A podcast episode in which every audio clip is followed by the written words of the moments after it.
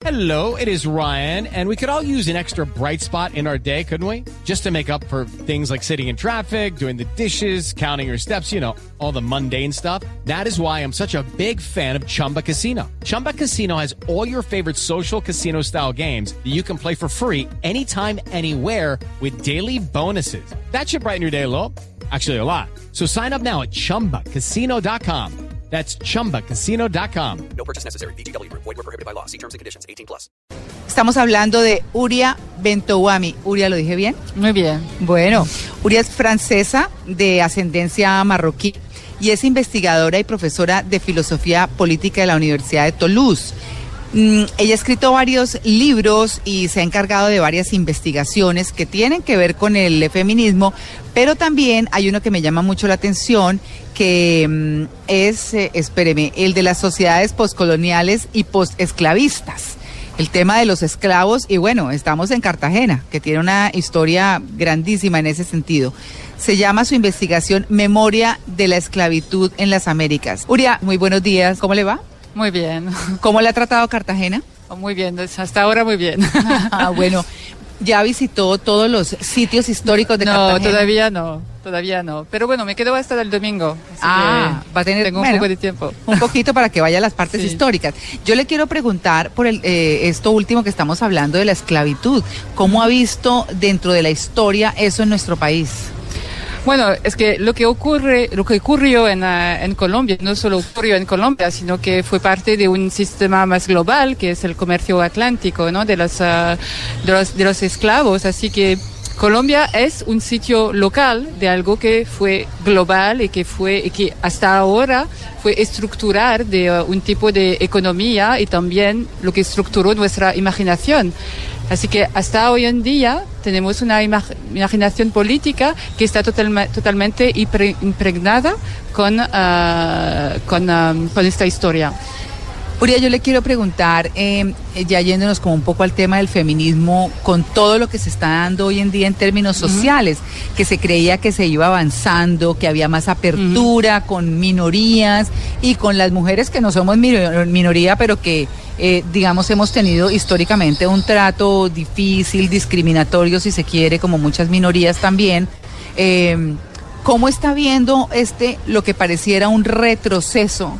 En el tratamiento a las mujeres y a las minorías, viéndolo como desde la posición de Donald Trump en los Estados Unidos. Claro, es justamente porque hay siempre hay retrasos de este tipo que eh, no podemos decir que el feminismo no es algo que sea activista. So- tiene que ser activista, porque justamente porque hay resistencias muy fuertes a, la a las ideas del, feminismo, a, la práctica también, a la igualdad entre eh, hombres y mujeres y entre las mujeres incluso, porque el feminismo no es algo um, monolítico, no tenemos todas las mismas experiencias de, ser mujer. No es lo mismo que ser mujer, por ejemplo, cuando eres blanca, tienes una... no sé que tienes una buena posición en la sociedad sé, y todo eso y cuando eres eh, una mujer no blanca de color eh, entonces bueno claro que el feminismo es una lucha y solo se entiende con respeto a esta, esta lucha ¿Usted qué opina de esas personas que dicen que el feminismo es como cuando las mujeres quieren ser como hombres? Que ese es uno de los grandes dilemas eh, para quienes eh, se vuelven feministas a ultranza. Bueno, es que es esto, ¿no? El feminismo, cuando es difícil hoy en día de decirse incluso en el espacio público feminista porque nos tratan de mujeres sin, eh, sin el sentido de humor, por ejemplo, que no sabemos eh, bro- bromear sobre, eh, sobre nuestra condición y todo eso. Y que claro, hay un eh, feminismo más, eh, una, una un antifeminismo más abrupto y que nos dice que queremos ser sí, así no como como hombres eh, y- pero bueno lo que lo que pasa es cuando uno dice esto es que justamente eh, para, de- de- desde mi punto de vista es que está confirmando que el feminismo es necesario. Porque ese tipo de persona también nos dice que la masculinidad es algo hegemónico que tiene, que tiene su propio valor y que las mujeres no pueden pretender a este estatus, no pueden pretender ser como hombres, es decir, como igual o como uh, incluso como alguien uh, superior uh, como lo es el hombre. Entonces el feminismo es necesario y se confirma en ese tipo de insulta. ¿Cómo le ha ido con los hombres?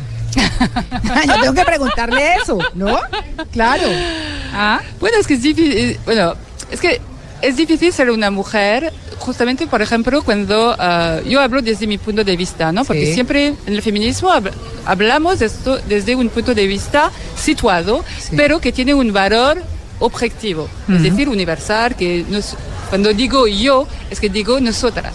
Ah. Y, y la verdad es que, um, por ejemplo, en filosofía, en el, en el, el ámbito de la filosofía, es muy masculino, es como porque es, la- es el ambiente de, de la, el ámbito de, de la, de la- del pensamiento y se supone que tiene que ser más los hombres que piensan, mientras que las mujeres son más eh, con su cuerpo, sus emociones y todo eso, ¿no? Que no podemos manipular a los conceptos como a los, como los hombres. Los hombres. Y mm, entonces, para hacer nuestro, ¿cómo se dice eso?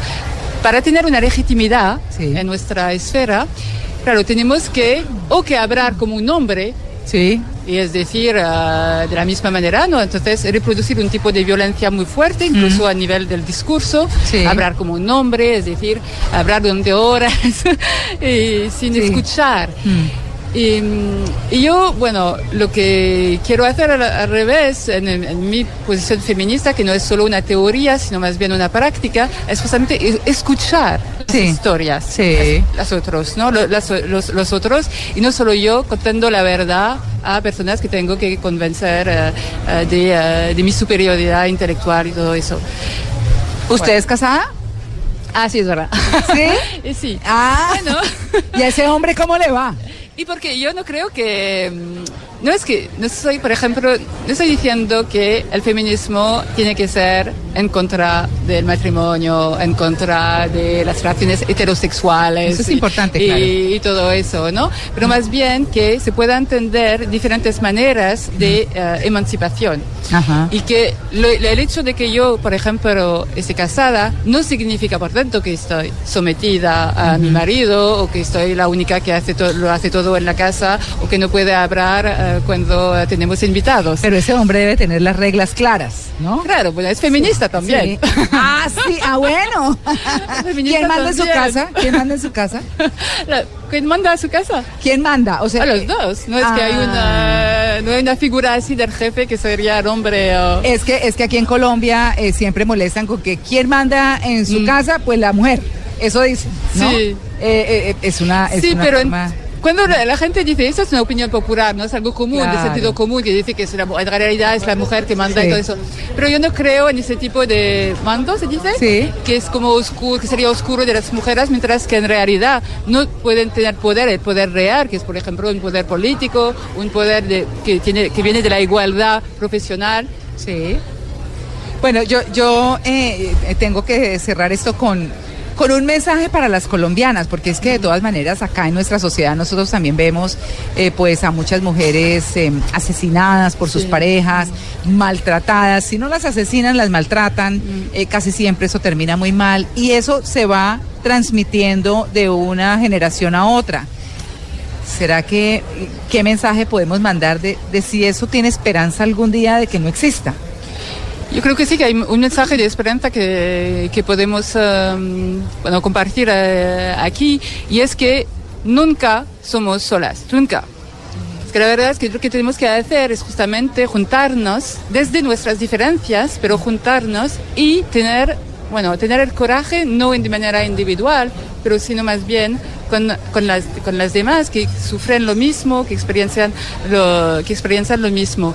Así que claro, yo creo que mm, hay algo que tenemos que, que, re- que, mm, que pensar Sí. y que es que tenemos que reanudar con y tenemos que rechazar algo que es muy fuerte, justamente donde hay una violencia ah, muy fuerte ah, contra, en contra de las mujeres y que es la vergüenza de sí.